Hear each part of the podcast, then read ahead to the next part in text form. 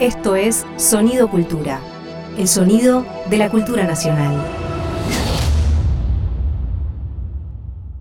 ¿Ella está un poco despeinada? Eh, no. ¿Él parece un poco desvelado? Llegan para hacer Un poco sucio con Julia Rosenberg y Javier Trimboli. Nunca más a gusto en el basurero de la historia.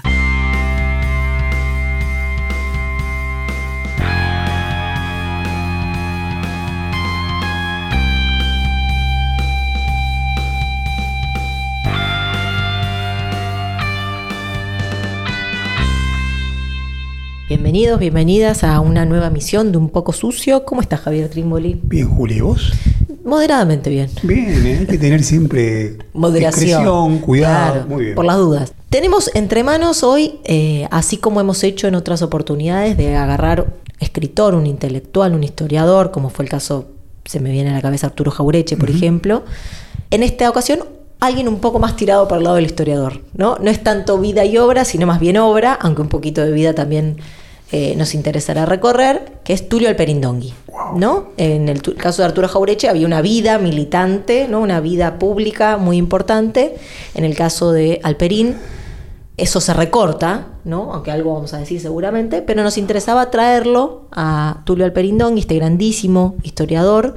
También a propósito de un libro que salió hace muy poco, que se llama Tulio Alperindongui, La herencia está ahí, que es una recompilación de entrevistas comentadas de editorial Omnívora, porque bueno, parte también característica de Alperín no es solamente su- sus libros, sus conferencias, sus artículos, sino también sus intervenciones públicas en, en- en formato entrevista, pero también en formato columnas, en diferentes medios de comunicación, como una búsqueda de intervención pública, ¿no? Un historiador que interviene públicamente, además de sus, sus trabajos más, más historiográficos, ¿no? Bueno, le queremos dar algunas vueltas a, al Perindongui. Sí, merece, ¿no? Bueno, un poco sucio, un poco mezclado también, ¿no? Porque ¿qué diría el Perín si supiera que vamos a juntarlo con Jaureche? No, creo que se pondría los pocos pelos que tenía finalmente de punta, pero me parece que es lo que vale, ¿no? Sin duda, porque son parte de la tan rica y complicada y problemática cultura argentina, ¿no? El Perín es un historiador, pero al mismo tiempo es, la palabra ya queda vieja, intelectual, probablemente, un, un hombre de la un trabajador de la cultura, un productor de sentidos acerca de lo que significa vivir en la Argentina, como lo fue Jaureche también. Claro. Y que si nos interesa, me parece, ¿no? Aunque, aunque haya cierta incomodidad en esta palabra intelectual, si hay algo que le- por lo cual le queremos poner ese, esa palabra, también es para diferenciarlo un poco de una práctica, ¿no? Que en estos últimos 40 años se viene asentando, acentuando respecto de la práctica historiográfica, que es una beta más academicista, si se quiere, más profesionalizada, hiperprofesionalizada. Bueno, lo de Alperín me parece que no encaja en ese formato y que también por eso bien vale el intento de correrlo de lo que hoy denominamos historiador profesional y por eso me parece que el intento de asemejarlo más a esta palabra intelectual, ¿no? Me gusta eso. Una de las entrevistas que se compila ahí en La herencia está ahí. Es una entrevista que le hace eh, Chiaramonte, José Carlos Chiaramonte, otro gran historiador, y Oscar Terán, otro gran historiador, en el año 1992 en la revista Ciencia Hoy. Y en un momento se preguntan por su obra ante él y le hacen ver cómo ha escapado a las distintas modas historiográficas. Y le dicen, pero queda sin respuesta, porque usted está en busca de una historia total. Bueno, me parece que, aun cuando sea medio ajena esta definición a lo que el propio El Perín diría sobre su propia obra, me parece que hay algo en la obra del Perín que está en busca de una historia total, en donde lo económico, tan presente en Guerra y Finanzas, uno de sus libros principales, por supuesto, tan presente en Revolución y Guerra, lo económico también, convive con un análisis de los intelectuales, Cultural. de la cultura, de historia de las ideas de la, y de la política. ¿no? El tema de la política pasó a ser en los últimos momentos del Perín el tema.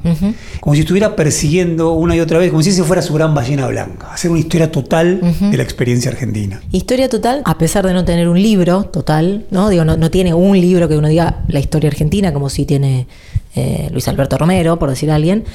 Me parece no solamente por esta, por esta mirada que busca una amplitud y no encerrarse, encorsetarse en disciplinas o en enfoques, sino además también por la cuestión del periodo, ¿no? Alperín no es un historiador que trabaje con, se especialice en una década, claro, o una década, o ¿no? un medio siglo, sino que a lo largo de sus, sus, sus grandes publicaciones, ¿no? sus, sus variadas publicaciones, nos encontramos que ha trabajado sobre la historia argentina en general, ¿no? Y hay reflexiones y ensayos de él sobre el menemismo, y así como hay mucha obra y mucho pensamiento alrededor de la revolución, ¿no? De punta a punta eh, recorre la historia argentina, y me parece que eso también hay un intento, o, o se lo puede pensar como un historiador total, eh, si es que ex- eso existe, ¿no? Si es que eso existe.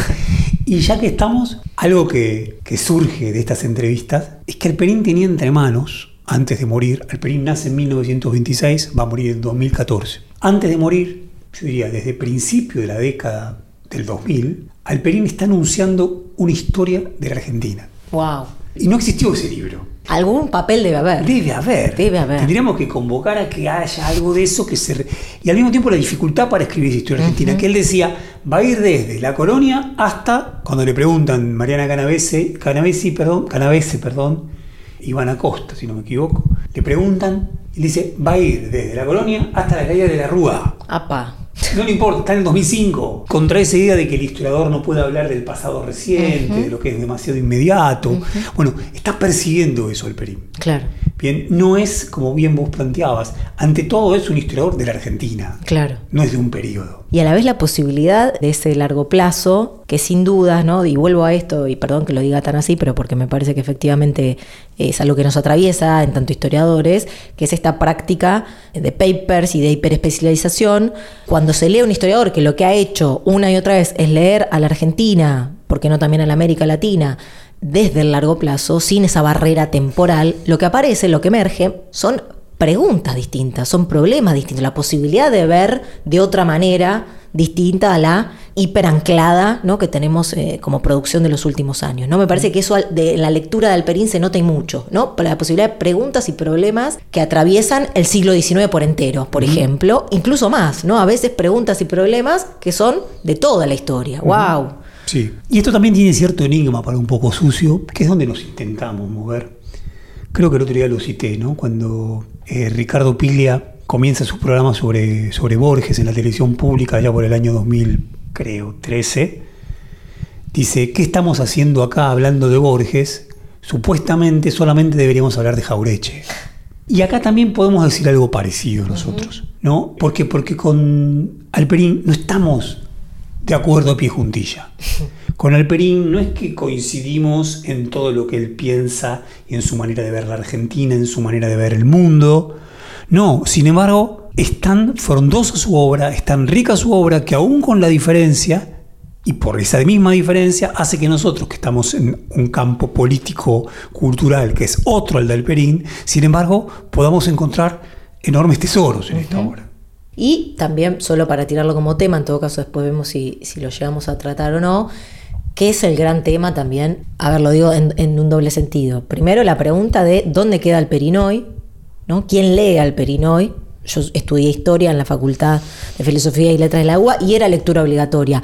No sé si lo sigue siendo, no sé en, en qué lugares eh, sigue existiendo esa práctica de leer al Perín, y ahí y voy al segundo punto que quería ir, que es que, porque se trata de una, experiencia, ¿no? Digo, leer al Perín no es una lectura de subte, ¿no? Quiero No. decir, hay algo de, de trabajoso, de, de- de dárselas con esa escritura tan interesante, y que nos devuelve eso, nos, nos devuelve que la escritura es un tema. Claro. ¿no? Que la escritura no es llenar casilleros, ¿no? Como, como, como cumplir con un método y seguir unos pasos, sino que en la escritura también hay parte del hacer de la historia, ¿no? No vamos a someter a nuestros amigos y amigas a la lectura de un párrafo de Alperín, que además puede llegar a tardar varios minutos. Alperín en una de estas entrevistas dice, bueno, ahora con el tema de la computadora se me solucionó un poco, porque cuando termina una carilla me veo obligado a poner un... Me obligué a ponerme un punto de aparte. Le fregan los puntos de aparte, los pone donde quiere, y las soluciones son imposibles. Y aparte la lectura en voz alta te queda sin aire en el medio. Te quedas sin aire. Claro. Y bueno, ahí hay una hipótesis recontra interesante, la escritura, ¿no? ¿Por qué? Porque si hay algo que la producción de papers desvaloriza es la escritura. La escritura, para el académico historiador, es un, simplemente es una herramienta neutra, menor, que no hay por qué prestarle demasiada atención. Lo importante es el contenido. Lo que hace Alperín es darle un estatuto de su propio pensamiento a la misma escritura. Su pensamiento está volcado en la escritura. Escribe de una manera, y esto rápidamente, algo lo dice él, pero hay un libro primero, creo que es el primer libro que se escribe sobre el Perindón, y que lo escribe el grupo Oxímoron, donde estaba Ignacio Leukovich, en la historia desquiciada, en donde ellos trabajan este problema. El problema de la escritura, no como un fenómeno de la rareza de Alperín, aunque Ricardo Piglia decía, sencillamente escribe mal.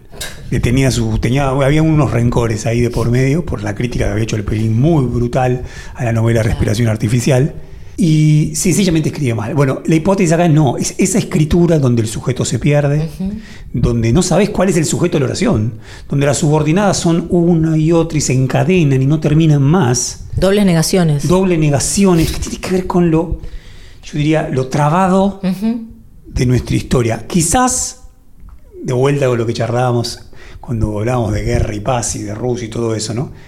Eh, quizás en otro país con otra relación con la historia no haría falta una escritura tan desquiciada como esta. Pero en este país esta escritura desquiciada es necesaria. ¿No?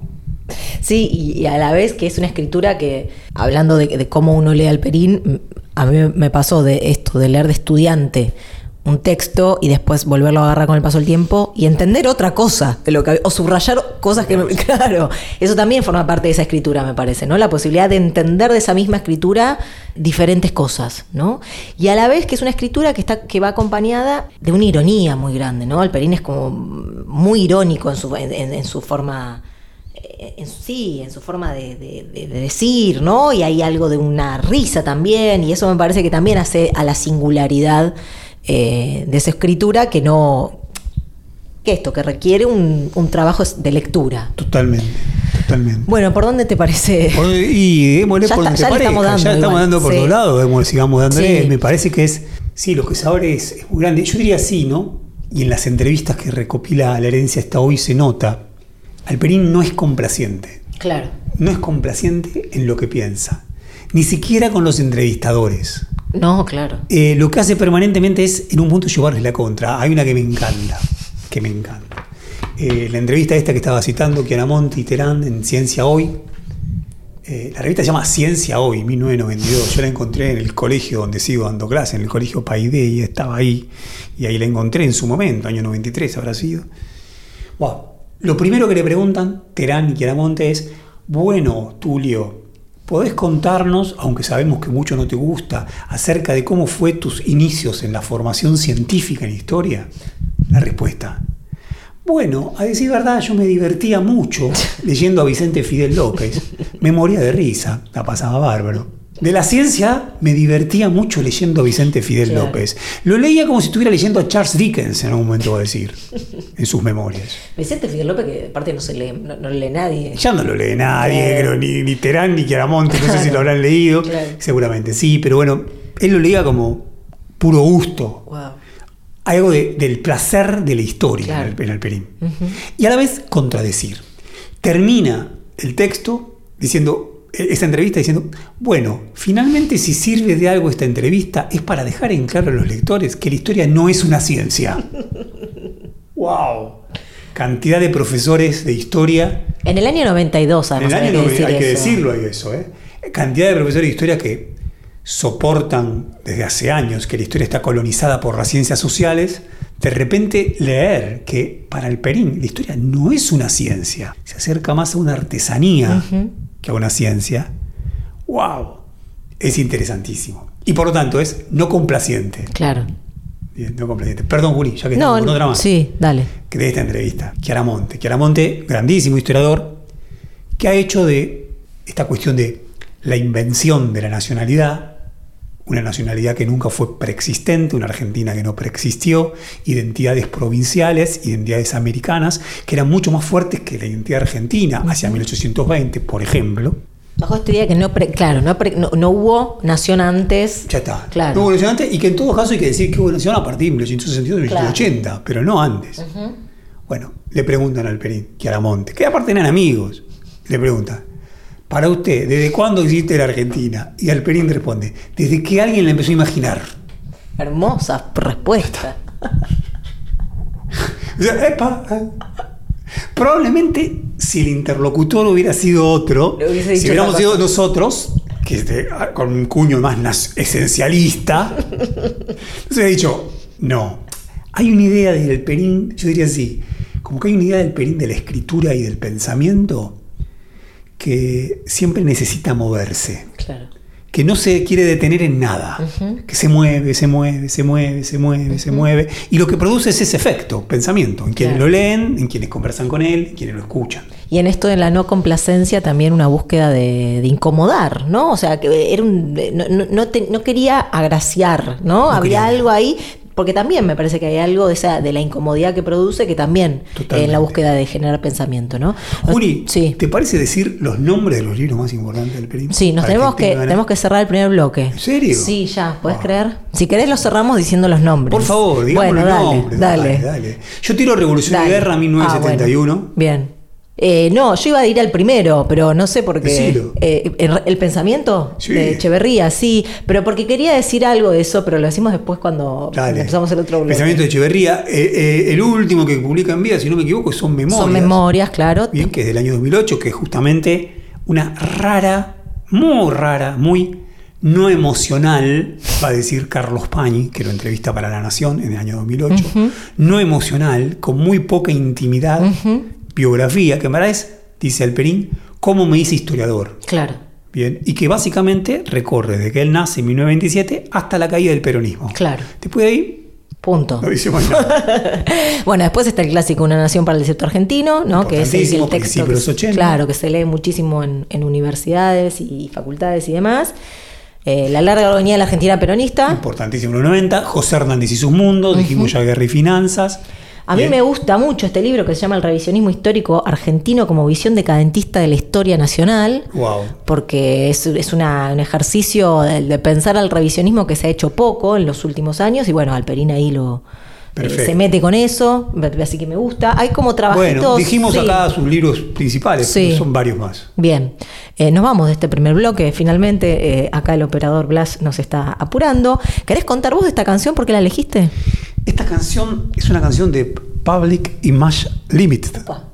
Peel, la banda de, de Johnny Rotten, cuando deja de ser Johnny Rotten y pasa a ser Johnny Lydon, del año 1983. This is not, esta no es una canción de amor, se llama. Me interesaba porque para mí el Perín tiene un costado punk. En esto de lo no complaciente. En esto de lo no complaciente. En un momento a Johnny Rotten le preguntan, ¿por qué te molesta tanto los hippies? Porque son complacientes. bueno, y él tiene algo no complaciente, ¿no? Claro. No complaciente, muy fuerte. Así que bueno, solamente por eso. Por eso.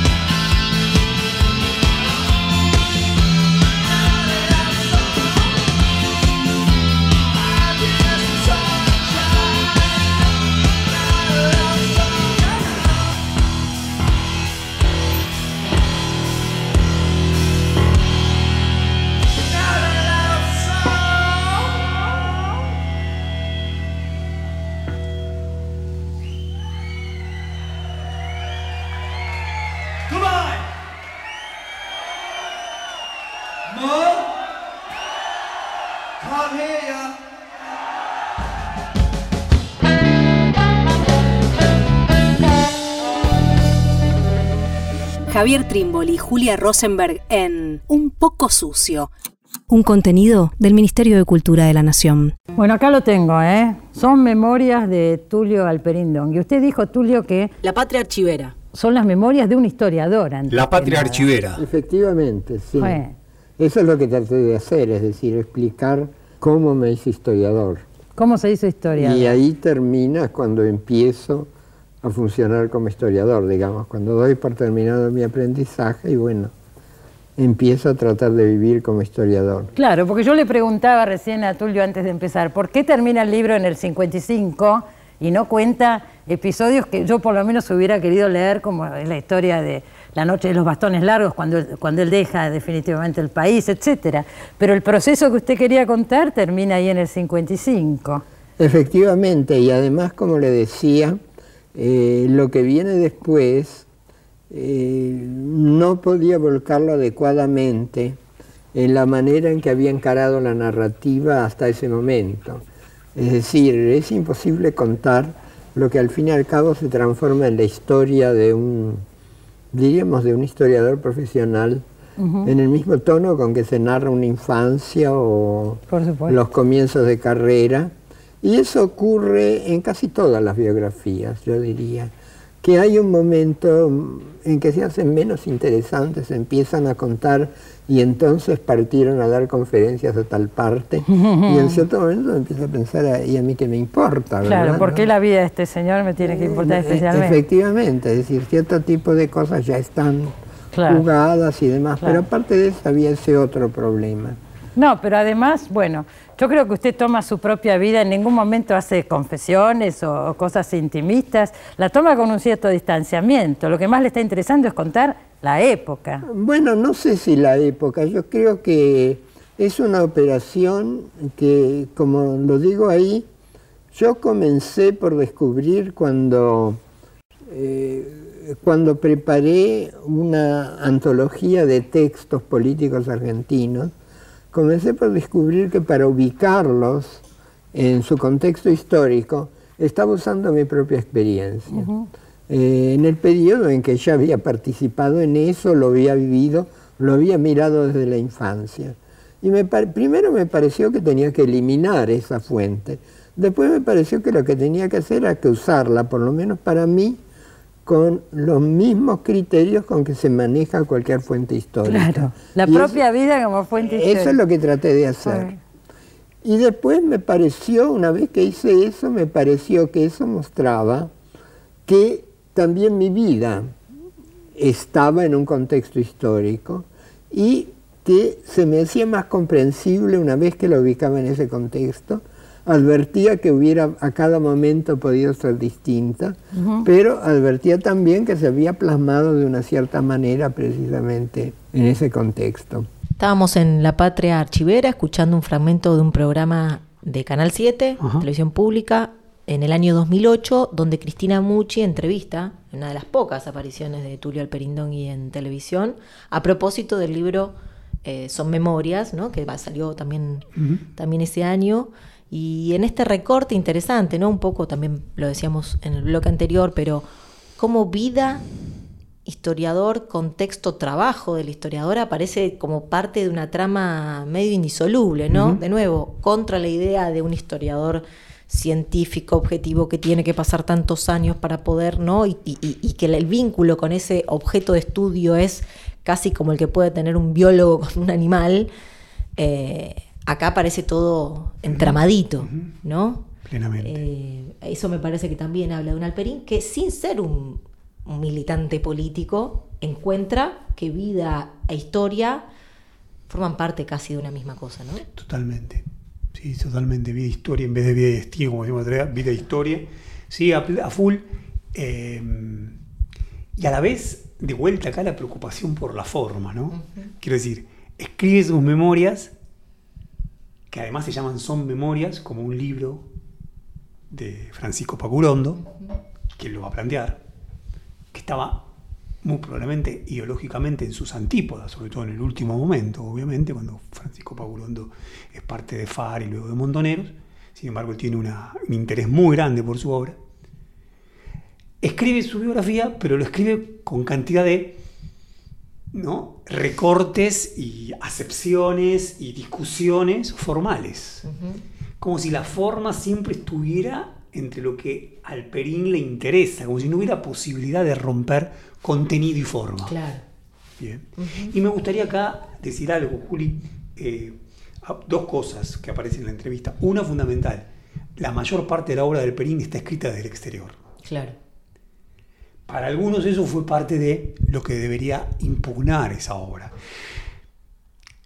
Para algunos muy pocos. Quizás fue lo que hizo que se ralentizara bastante la llegada de su obra. La publicidad, la difusión, la circulación pública de su obra. Bien. Eh, claro, él se va de la Argentina y si no me equivoco, apenas ha escrito El pensamiento de Echeverría, que es de 1951, y un gran libro que es La Argentina en el Callejón, que es de 1964, que es una crónica de los últimos años argentinos, de la, de la crisis del 30 a esta parte. La Argentina en el Callejón. Sí, articulitos sueltos. Y después cantidad de Claro, artículos. claro. Dice él que se va a Inglaterra y ya tiene casi todo armado su libro eh, Revolución y Guerra. Le faltaba escribirlo. Se lleva archivo. Se lleva archivo. ¿No? Ahora se va. Después escribe, por supuesto, Historia Contemporánea de América Latina, pero quiero decir, desde el 66, Noche los Bastones Largos, que él dice, no se puede ir acá. Comenta el Perín que en el año 73, en una de estas entrevistas, lo cuenta, pide volver. Y dice, tuvieron la gracia de no responderme nunca. Porque él pensó que podía volver, en ese entonces ya estaba en Berkeley, en la costa oeste norteamericana, cerca de San Francisco. Bueno, él va a llevar adelante su trabajo historiográfico desde el exterior Claro. Sobre la Argentina. Por lo tanto, hay algo de cierta distancia. Claro. Bien. Y ahí hay un problema para discutir. No podría, como, no podría resolverlo fácil. Hay un patos de la distancia de Alperín, ya no en términos físicos, sino para pensar la Argentina. Claro. O está de lleno involucrado. Creo que es raro. Por momentos esa ironía de Alperín, que por momentos es una ironía que muta a crueldad, habla de esa distancia, pero una forma de la distancia llena de entrañas, digamos. Pero es una forma de la distancia. Claro. Bien. Y también el, el libro son memorias, por lo menos yo me enteré ahí, y él lo narra así, que llega al país por los barcos. ¿no? Quiero decir, como que todo el tiempo está marcando una distancia con el, con el país. Quiero decir, su llegada es de inmigrantes que vinieron, que estuvieron, bueno, medio siglo y después se va, o más, 60 años, y, y su familia, ¿no? Y en el 66 se va. Quiero decir, es un cachito. Claro. como que la distancia es permanente, ese, ese marcar la distancia eh, es permanente, ¿no? Sin embargo, Alba Alperín, sin embargo, eh, cuenta el Perín en alguna de estas entrevistas, también lo cuenta en Son Memorias, cuando, muy interesante su formación, ¿no? Cuando él, el primero estudia química, dice algo maravilloso en Son Memorias. En Son Memorias dice, ¿qué pasó? Tuve un tan buen profesor de química que me hizo confundir y creí que la química era lo mío. Y en verdad que el profesor era muy bueno. Y me di cuenta que no podía vivir sin la historia, la historia es lo que me gustaba. Entonces le digo a mis padres, los padres ambos trabajan en el Instituto del Profesorado, eh, de letras, si no me equivoco, profesor, y de historia, no me acuerdo, perdón. Decía, le cuenta a los padres, y los padres dicen, mirá, Tulio, de esto no vas a poder vivir. Entonces lo ponen en contacto con José Luis Romero. Y José Luis Romero dice, bueno, espero que no tenga tan pocas expectativas respecto de sus estudios y no se vaya a dedicar a historia argentina. Como diciendo, "Ah, historia argentina. historia Puesto argentina menor. Es para los domingos, cuando tenés tiempo entre partido y partido, léete algo de historia argentina. Pero quien hace historia, hace historia de Europa.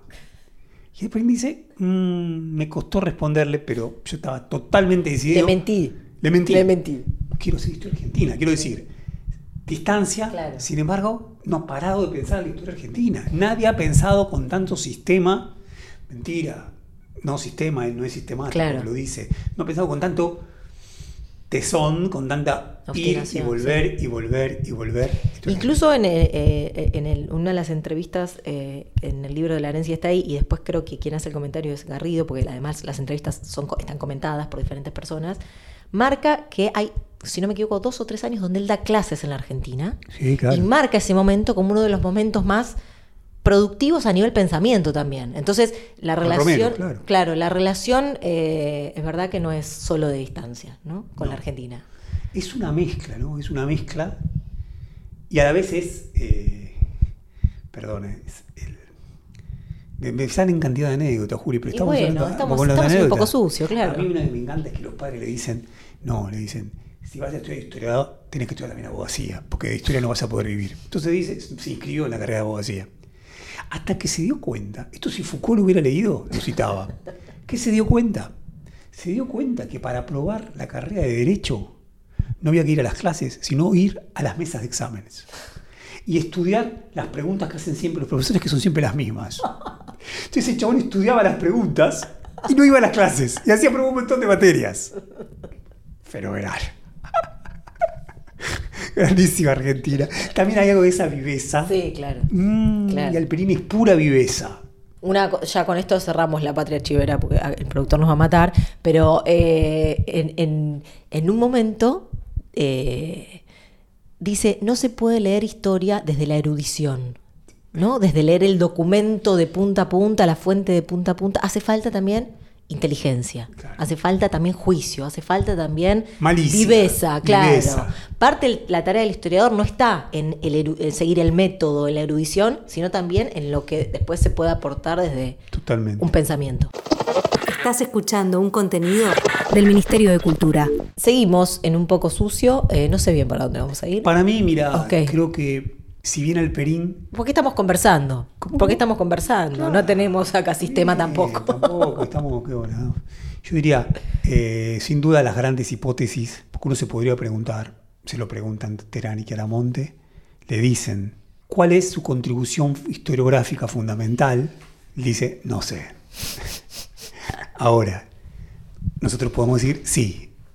Bueno, hay ciertas lecturas sobre el siglo XIX que pasaban a ser distintas a partir del Perín. Ni duda que la lectura de la Revolución de Mayo es otra a partir del Perín, del proceso de militarización que se vive en la ciudad de Buenos Aires de 1806, también algo ligado al ascenso de masas y al rosismo.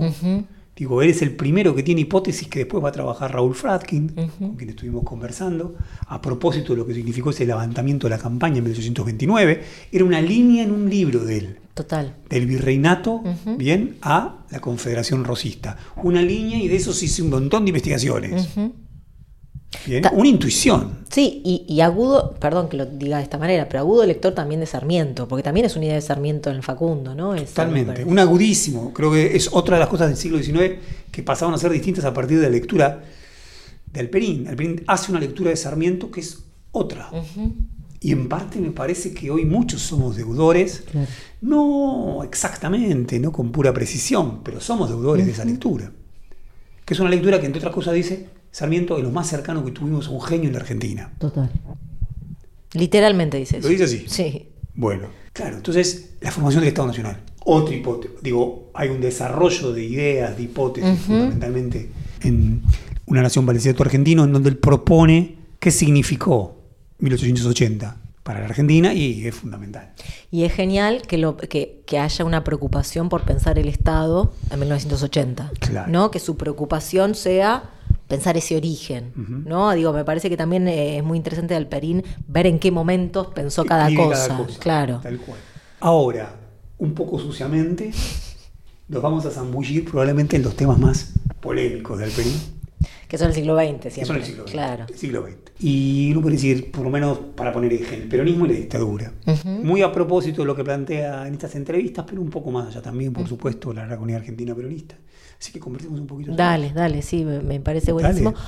Hay algo muy contundente, como lo dice Alperín, que, que, que tiene también una, una contundencia a veces, eh, así como a veces tiene una escritura muy remanida, eh, eh, difícil de descifrar, a veces es muy salvaje, ¿no? Y, y en estas entrevistas, que además también tiene algo de, al leerlas juntas también me parece que genera Efecto. otra, claro, un efecto distinto, donde aparece mucho esta idea de que la Argentina, la historia de la Argentina puede también pensarse como la historia de una promesa y de un fracaso de esa promesa, ¿no? De una ilusión y de un Desencanto. incumplimiento de esa ilusión, claro. Una ilusión fundamentalmente de las últimas décadas del siglo XIX, pero que también en una nación ya propone, ¿no? una elite letrada que pensó la Argentina, proyectos de país para esa, Argentina, y que muy claramente, y me parece que ahí va lo salvajote, eh, eso se echa a perder con la entrada de las masas en, en la política. A veces es más ligado al Irigoyen, a veces al irigoyenismo, a veces es más ligado al peronismo, ¿no? A veces da una respuesta, a veces otra, pero es en ese momento.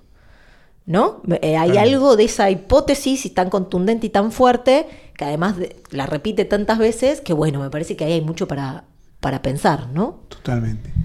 Sí, sí, ahí hay la historia de un fracaso. Claro. la historia argentina, ¿no? La historia de un fracaso, pero como bien vos decís, fracaso que solamente se entiende en su gravedad porque está atado a una ilusión desmesurada.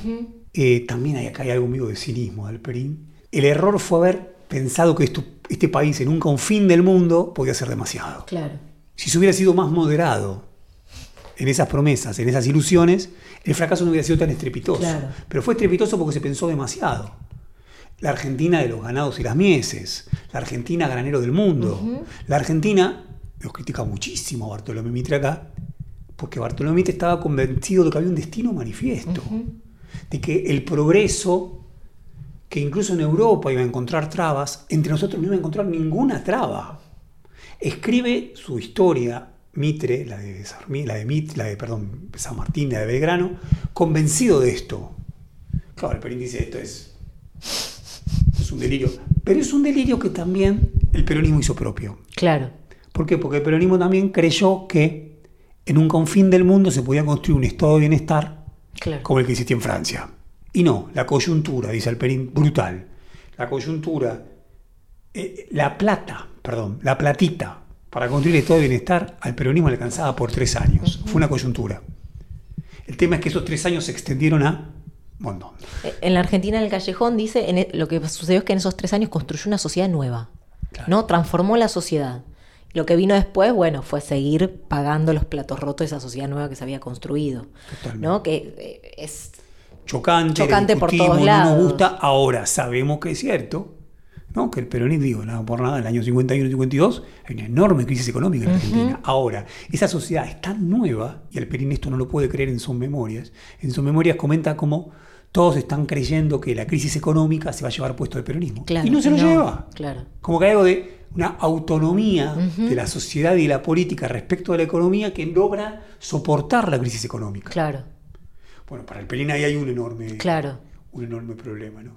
Ahí yo Juli diría, porque es provocadora por donde se la vea, otra hipótesis, vos lo sugerías antes, eh, en una de las entrevistas llega a plantear que el problema mayor fue en la década de los 20, más que con el peronismo. Claro. Porque en la década de los 20 el irigoyenismo construyó una máquina imbatible de ganar elecciones sobre la base de clientelismo político, sobre la base de extender influencias y beneficios a una masa de electores cada vez más importantes, que terminó constituyendo una clase media. Ahora dice Alperín, principio de los 90, en ese momento Argentina hubiera tenido que utilizar ese dinero, el argumento que siempre se dice respecto al peronismo, pero lo dice respecto al radicalismo, no para beneficiar a la clase trabajadora, en este caso, no para beneficiar a la clase media, sino para avanzar en su camino de industrialización, Claro. sino para avanzar en un camino de un desarrollo propio.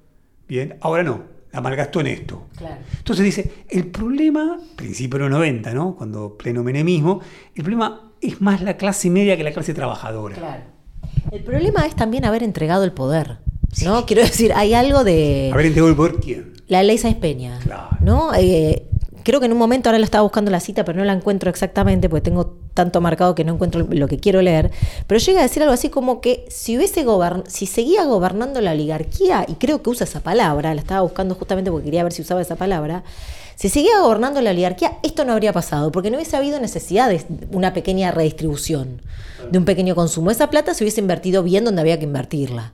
Dice, en 1912, cuando se le da curso a la ley de reforma electoral, que hace efectivo el voto universal, excluyendo por supuesto a las mujeres, derecho que en los libros ya existía desde hace casi un siglo, este hecho no se produce como consecuencia de la presión social, sino por un error de cálculo de parte de quienes gobernaban el país. Malinterpretaron la indiferencia de la población hacia la política con un respeto hacia las élites. Grave error, error que pagarían todos los argentinos y como siempre algunos más que otros. Esto en el 2003 lo dice. Tremendo. Que es un error. Claro. Fue un error haber pasado de un voto absolutamente controlado por las élites a el sufragio universal secreto obligatorio. Quiero decir, Wow. ¿quién se anima a decir eso?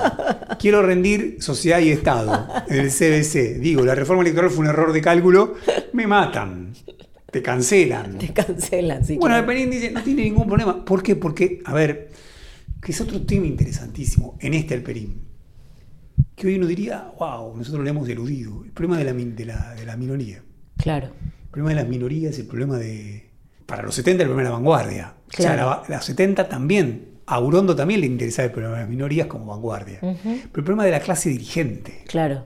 El problema de la clase dirigente. El problema de la clase dirigente y también hay algo, yo no- lo tiro así eh, medio brutalmente, pero hay algo de la lectura de Alperín respecto de el pueblo, la multitud, las masas argentinas, que una y otra vez va a decir, va a hacer la comparación con Chile varias veces, respecto de que en Chile las clases altas, las clases dominantes son respetadas. Y la idea de que en la Argentina, producto de la revolución, producto de Rosas, producto de... bla, bla, hay un plebeyismo ¿no? que no permite eh, a la clase dirigente gobernar, ¿no? O llevar a cabo este plan, esta, esta ilusión de proyecto, ¿no? Y va, ahí sí hay una invariante, ¿no? O una lectura a largo plazo Buenísimo. de la historia argentina donde Alperín lo detecta como problema. ¿no? Una cuestión igual, que bueno, está en Sarmiento también, ¿no? Una cuestión eh, igualitarista, plebeya De del base. pueblo argentino de base que eh, no se rinde fácilmente an- ante la autoridad. ¿no? Totalmente. Sí, totalmente. Y Alperín ahí ve un problema, siendo Alperín también un hijo Claro, de la democratización. claro. No, Alperín llega, ok, llega en barco con sus padres, Renata y Gregorio, llega de Europa, él dice, llega en primera, no llega en bodega, hacia 1910, pero llega en un barco. Claro. Mm, Van a vivir a la provincia de Buenos Aires en 1910, nace en 1926, sus padres nunca trascendieron de un instituto de profesorado. Ahora, a él, y en un momento lo va a decir, y por eso mismo fascina con esa Argentina, a él, un vástago de inmigrantes, se le abren las puertas de la nación, y escribe en la nación. Claro. Entonces él dice, wow, un sistema educativo, también, o sea, Perín valora muchísimo lo que significa el sistema educativo argentino. Va al Nacional Buenos Aires, Va a ¿no? Buenos Aires. Esas otras anécdotas. Pero quiero decir, él es un hijo de eso. Y al mismo tiempo, la malicia, la indisciplina, la falta de sistema, también habla de, esa, Claro. de ese plebeyismo de Alperín.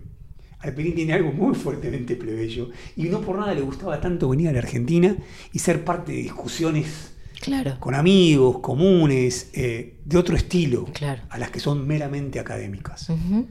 Eh, anécdota de Buenos Aires. Alperín va a Buenos Aires sin dar examen de ingreso. Y lo cuenta él. Porque su padre conocía a, si no me equivoco, era al dueño de la librería del colegio que quedaba en la esquina.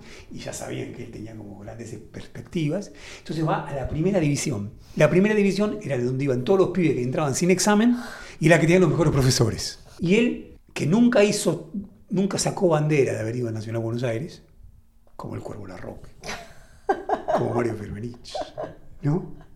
Como tantísimos ilustres argentinos, ¿no? De nuestros tantos problemas. Digo, digo eso por tanto. Sí, ¿eh? sí, claro, ¿no? claro. Tantísimos, yo qué sé, infinitos. Pero claro, una escuela, un colegio que tenía el proyecto de construir élites. Claro. Y en este caso que se abría un pibe judío, hijo de inmigrantes, ¿no? Para que entrara. Y él ama esa experiencia. Claro. Y perdóname otra anécdota más. Sí. Está muy chiquitita. Esto está en otro libro. Eh, una vez, Alperín está tomando examen en Berkeley. Y le toma examen a un pibe que habla en inglés. El pibe es coreano. Sin embargo, Alperín lo escucha y se da cuenta que es argentino. Y se da cuenta que es del Buenos Aires ¿Por qué? porque tenía esa mezcla exacta entre pedantería judía y dejadez aristocrática. Ser estudiante de Buenos Aires es pedantería judía y, y dejadez aristocrática. Que la tiene él. Claro. Él es pura pedantería judía Claro. y dejadez aristocrática. ok, deja pasar, no importa. Pará, y te iba a decir, eh, para, para ir a los 70, porque no me queda poco tiempo, para ir al, segundo eslabón de los 70 que, que querías traer, no sé por dónde lo querías agarrar, pero hay algo también de la lectura de Alperín eh, respecto de la sociedad argentina, eh, que lo comentábamos Sí. antes, ¿no? Esto de una sociedad Cambiante. cambiante, por un lado, claro, que eh, puede estar a comienzos de los 70 fascinada con la experiencia eh, de la lucha armada, ¿no? Un Brinda por la muerte de Aramburu. Claro, claro, y cuatro años después eh, habilitar, ¿no? La represión. exactamente. Y a la vez, y a la vez, una sociedad que siempre se cree víctima. Por ende, por fuera de la conflictividad y, ¿no? Eh, esas dos características las utiliza, no sé si para otro momento, seguro para los 70. Sí, yo ¿No? creo que esa es una marca fundamental del Perín, ¿no? Y interesante. Para el Perín la sociedad argentina es un flor de problema. Claro. Su veleidosidad. En un momento, en la entrevista que le hace Felipe Piña, que es del año 2007, bien cuando fue cerca de los 40 años de- del golpe, los 30 años del golpe, perdón, eh, Alperín dice, lo cita Adolfo, a Valentina Alsina, ¿no? cuando Valentina Alsina parte al, al desierto, desde el barco dice, adiós pueblo de italianos, que se había entusiasmado con los unitarios y ahora se está entusiasmando con Rosas. Dice, bueno, este es un pueblo de italianos por lo veleidoso, por lo cambiante, no lo que vos acabas de decir. El 71 una cosa, o el 70 una cosa, el 74 otra. Para Alperín eso es y por ejemplo, la crítica que le hace Alperín a Alfonsín, porque Alperín no fue alfonsinista, también hay algo interesante ahí, ¿no? Todos los prohombres y promujeres de la Academia Historiográfica Argentina fueron alfonsinistas. Alperín, cero alfonsinista. Escribe textos que son tremendos en relación con Alfonsín. Uno dice, el principal problema es que Alfonsín estaba convencido que la sociedad argentina no era un problema. Cuando la sociedad argentina es un flor de problema. No, entonces, Sociedad Argentina, que entre otras cosas, Alperín lo va a plantear muy fuertemente en esta entrevista, que es del 2007, que sale en Colombia, no sale acá, por tanto no se la había leído mucho. Y en esa entrevista él dice, claro, recién después de Malvinas, lo que sabemos, recién después de Malvinas la sociedad le da la espalda a la dictadura. Hasta ese momento había un consenso muy importante. Es- por supuesto, no habla de la CGT, no habla de las madres, está pensando en grandes términos, sociedad. Pero esa sociedad circula de esa forma, ¿no?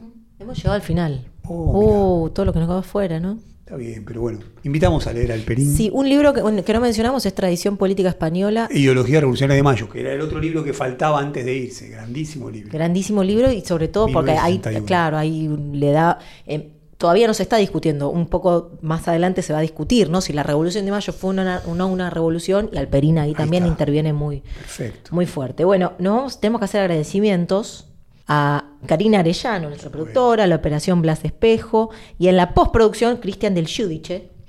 Nos vamos a ir escuchando una canción. Bárbaro. ¿Qué canción, Julia? De Gabo Ferro, Soy todo lo que recuerdo. Vamos todavía, Gaufer. Nos vemos la próxima.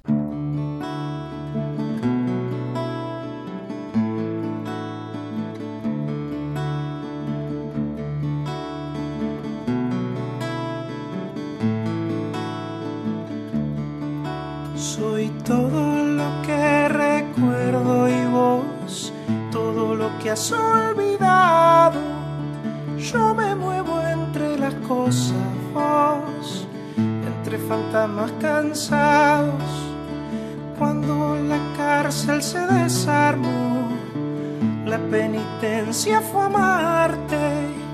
No se fuga uno para atrás se fuga para adelante. El diablo tiene una cola no la puede ocultar. Por más disfraz que te pongas, siempre se te va a notar. Yo soy todo lo que recuerdo y vos, todo lo que has olvidado. Yo me muevo entre las cosas, entre fantasmas cansados.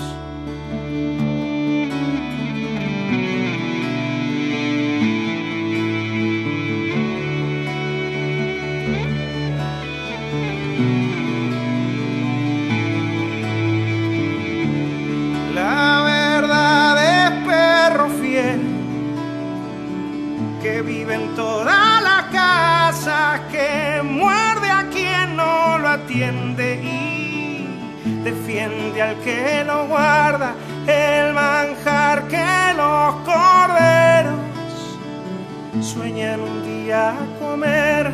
Es lobo crudo con pelo vivo a punto de comer. Yo soy todo lo que recuerdo y vos todo lo que has olvidado. Yo me muevo entre las cosas, vos entre fantasmas cansados. Yo soy todo lo que recuerdo y vos todo lo que has olvidado. Yo me muevo entre las cosas, vos entre fantasmas